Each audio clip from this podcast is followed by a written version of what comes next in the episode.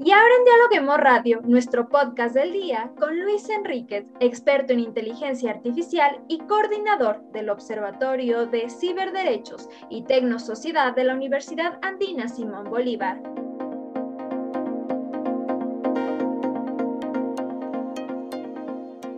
La ONU alertó esta semana que algunos sistemas que utilizan la inteligencia artificial podrían ser discriminatorios o amenazar algunas libertades y solicitó la moratoria de su venta y uso. Las grandes multinacionales tecnológicas, dueñas de muchas de estas gigantescas bases de datos, están utilizándolas para determinar mediante inteligencia artificial qué contenido filtrar, cuáles amplificar o dejar en un segundo plano, algo que genera dudas sobre la libertad de expresión e información. Mi nombre es Katy Ramírez y estamos aquí para hablar de todos los temas con los académicos de las universidades más importantes del país. ¿Qué tal, Luis Enríquez? Bienvenido a Dialoguemos Radio. Muchísimas gracias. Muy contento de estar aquí en Dialoguemos Radio. Gracias por acompañarnos y pues vamos a empezar. Ahora sí, yo quiero saber, eh, Luis, ¿cuáles son aquellas tecnologías de inteligencia artificial potencialmente discriminatorias o que amenacen nuestros derechos? ¿De qué estamos hablando? Eh, bueno, es que lo que me estás diciendo abarca como seis horas de discusión. Entonces, voy a comenzar por el asunto. Primero, cuando hablamos de inteligencia artificial en la actualidad, estamos más bien refiriéndonos a metodologías de la inteligencia artificial y, precisamente a lo que es el, el, machine learning o aprendizaje automático, lo que es el deep learning o aprendizaje profundo, y otros dos paradigmas que son el aprendizaje de refuerzo, ¿sí? Y, y, bueno, dentro del aprendizaje machine learning de automático tenemos modelos supervisados, no supervisados, a lo que se usa mucho, pues que para mí es como una continuación de, de ciertas eh, ramas empíricas eh, sobre estudio cuantitativo, como por ejemplo la econometría en el ámbito de la economía o, o la jurimetría en el ámbito del derecho. ¿no? Entonces, eh, ahora, lo que tú me estás mencionando de si realmente son para discriminar o no, primero tenemos que entender cómo, cómo funciona esto. ¿no?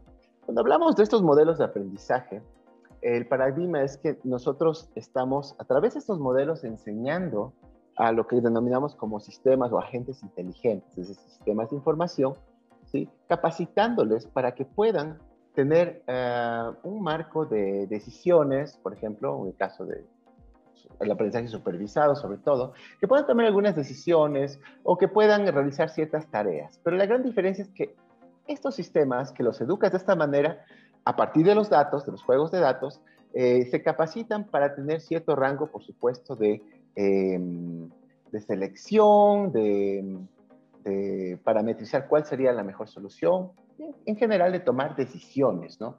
Entonces, aquí el asunto de la transparencia algorítmica viene más bien de cómo tú educas a estos sistemas. Es decir, el insumo de estos sistemas que se utilizan para todo, para el data science, se utiliza para lo que es la robótica, etcétera, etcétera, videojuegos, a la final depende de cómo les educas y, les educas a partir de datos. Entonces yo hago la comparación, por ejemplo, cuando hablamos de, un bebé, un bebé humano nace sin, ningún tipo de conocimiento, pero eh, sí viene con algoritmos, básicamente, para aprender a aprender. Es exactamente igual. Entonces va a depender de la, em, ¿cómo te pongo en contexto? Primero, del de qué, le transmites tú al sistema a partir de los datos que aprende, por ejemplo, tengo un sistema que para hacer reconocimiento facial. Lo que hago primero es mostrarles este datos de caras para que primero aprenda a través probablemente de un modelo, no supervisado, por ejemplo, Dimension Production, se usa mucho para esto, que toma las características primero de la biometría facial de las personas y a partir de ello, después, un modelo supervisado se utiliza para que ya tome la decisión de que la persona que se está autenticando en el sistema, ahí en el, tu teléfono o frente a una, a una puerta de acceso, ¿sí? es la persona que se supone que es. ¿sí? Entonces, todo eso se da en un marco de gestión de riesgos, mm, básicamente ah, tratando de llegar a lo que se llama la accuracy, es decir, qué tan acertado estoy de que el sistema funciona bien y que ya en la práctica de que la persona que dice que es tal persona en realidad lo es. Entonces, como los sistemas no son perfectos, tú puedes ver que a veces eh, dos hermanas muy parecidas o gemelas, pues pueden pasar por el mismo sistema de autenticación. O, lo mismo puede pasar con, con, una madre y una hija, un papá o un hijo, y a veces incluso con dos extraños porque tienen la misma identidad facial. Entonces lo que hacemos es básicamente poner una, yo diría una frecuencia de corte. Es decir, si es que eh, tenemos 0.9 sobre 1, es un sistema aceptable. Pero eso quiere decir que vas a tener un porcentaje de error del 10%, ¿no? Entonces, en eso consiste. Básicamente, sintetizando toda esta pregunta, la transparencia algorítmica depende de cómo educas al sistema inteligente. Ahora, ¿cómo o qué tipo de supervisión es necesario aplicar en la inteligencia artificial? Ya, bueno, eh, yo antes de entrar a esta, esta pregunta que me estás haciendo, eh, también quisiera poner que los humanos no somos perfectos en la toma de decisiones. Entonces, si los humanos no somos perfectos, ¿esperamos realmente que los sistemas sean perfectos? O sea, lo que, si me entiendes, a la final, em, por ejemplo, si hay un inocente preso, también tenemos que pensar que hay muchos inocentes presos por obra humana, porque hay algo que se conoce como el sesgo, ¿no? El sesgo es que las personas también tendemos a ser injustas o actuar por intereses y mucho más en países con altos índices de corrupción. Si esto comparamos a los sistemas inteligentes, obviamente, ¿quién educa los sistemas? Es la pregunta real. ¿Me entiendes? ¿Quién está educando los sistemas? Entonces, para que haya una transparencia en estas decisiones, tenemos que tomar en cuenta dos cosas. La primera, cómo fue educado y segundo, entendiendo en base a qué información fue educado el sistema, a qué visión te digo, incluso de la justicia, de los negocios, de lo que tú quieras, ¿sí? ¿Cuál es el porcentaje de error posible? Entonces yo te digo, desde el punto de vista netamente pragmático, ¿sí? Eh, si nosotros tenemos en un sistema que funciona 9 sobre 10 y tenemos 10 inocentes presos, pero 9 inocentes, eh, 90 eh, inocentes libres, es lo que el sistema hace. ¿Sí me entiendes? Porque no es un sistema perfecto. Entonces, a la final, yo no se estoy justificando, simplemente creo que falta todavía mucho para trabajar, para llegar a este, a, este nivel pues, de ciencia ficción, en el cual pensamos pues, que las máquinas no pueden equivocarse. En realidad sí pueden equivocarse, pero si se equivocan, ¿sí? también tenemos que pensar es porque las decisiones tienen un tinte subjetivo. Por ejemplo, en la justicia mismo podemos tener siempre argumentos a favor y en contra de una decisión, ¿verdad? Esto se llama la justicia predictiva, ¿sí? esta rama. Entonces, a la final, también, si logramos que el sistema sea muy eficiente, incluso en el peor de los casos te digo que sea el 99% eh, efectivo, ¿sí? también tenemos que pensar el 99% para, en base a qué. ¿Cómo fue educado ese sistema? Vuelvo al mismo tema. Mucha gente piensa que esto depende de, es una cuestión de responsabilidad. Entonces, pensamos que la responsabilidad civil la podrá tener, o penal, por supuesto, la podrá tener el, programador, pero no es el programador. El programador solo hace una herramienta, un montón de librerías, para que tú puedas básicamente trabajar en estos sistemas inteligentes, educarlos, ¿no es cierto?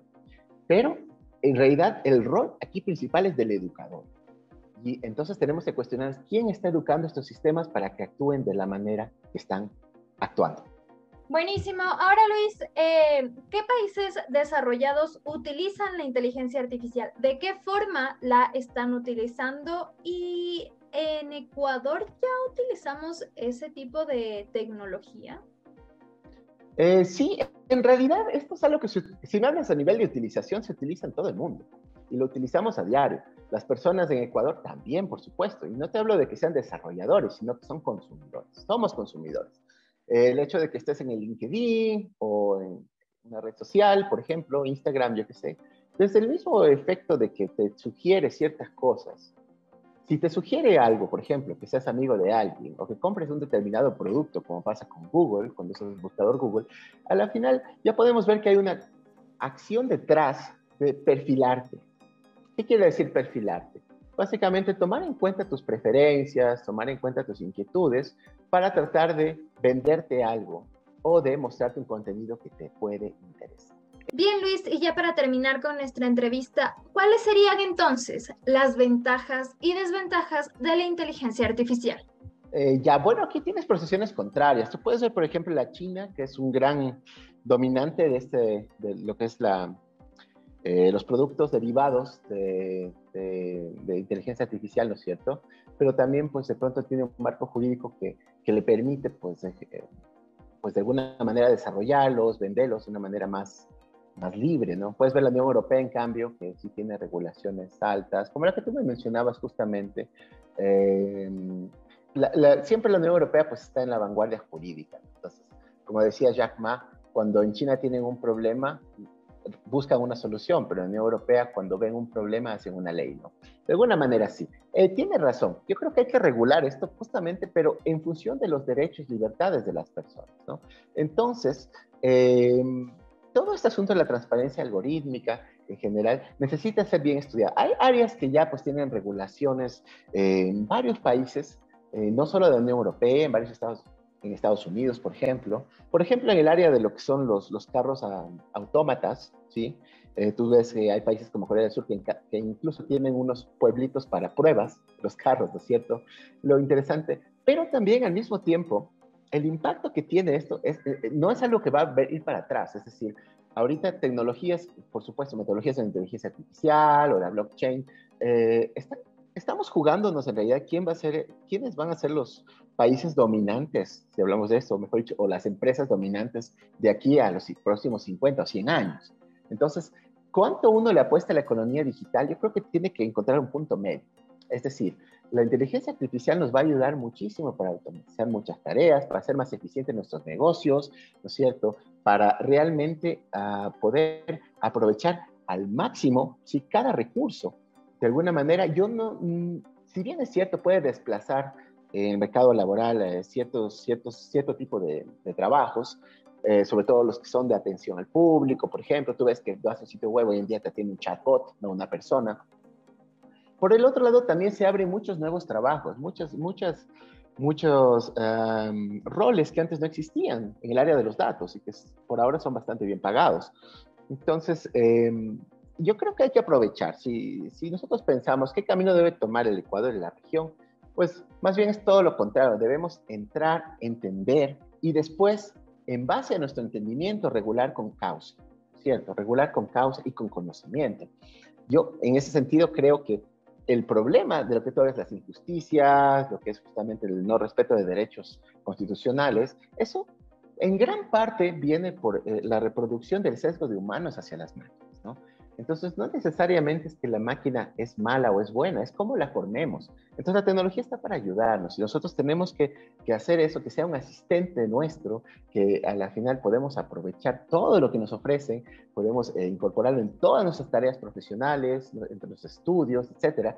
Y de esa manera, sí, con conocimiento, intentar desarrollar nuestra economía digital, porque esta es la base de la economía digital actual para poder competir en el mundo tomar lo contrario, pensar que la inteligencia artificial es algo negativo, que va a dominar la, como el estilo Nops, eh, Robocop, Matrix, exactamente, eh, sí, puede pasar también, por supuesto, pero si no nos preocupamos como sociedad de, impulsar esto, carreras, en, los estudios académicos, en las formaciones laborales a quienes trabajan en esas empresas, si no nos esforzamos por eso, no vamos a ser ya competitivos. Así que yo lamentablemente creo que no es una decisión de lo tomamos o no lo tomamos.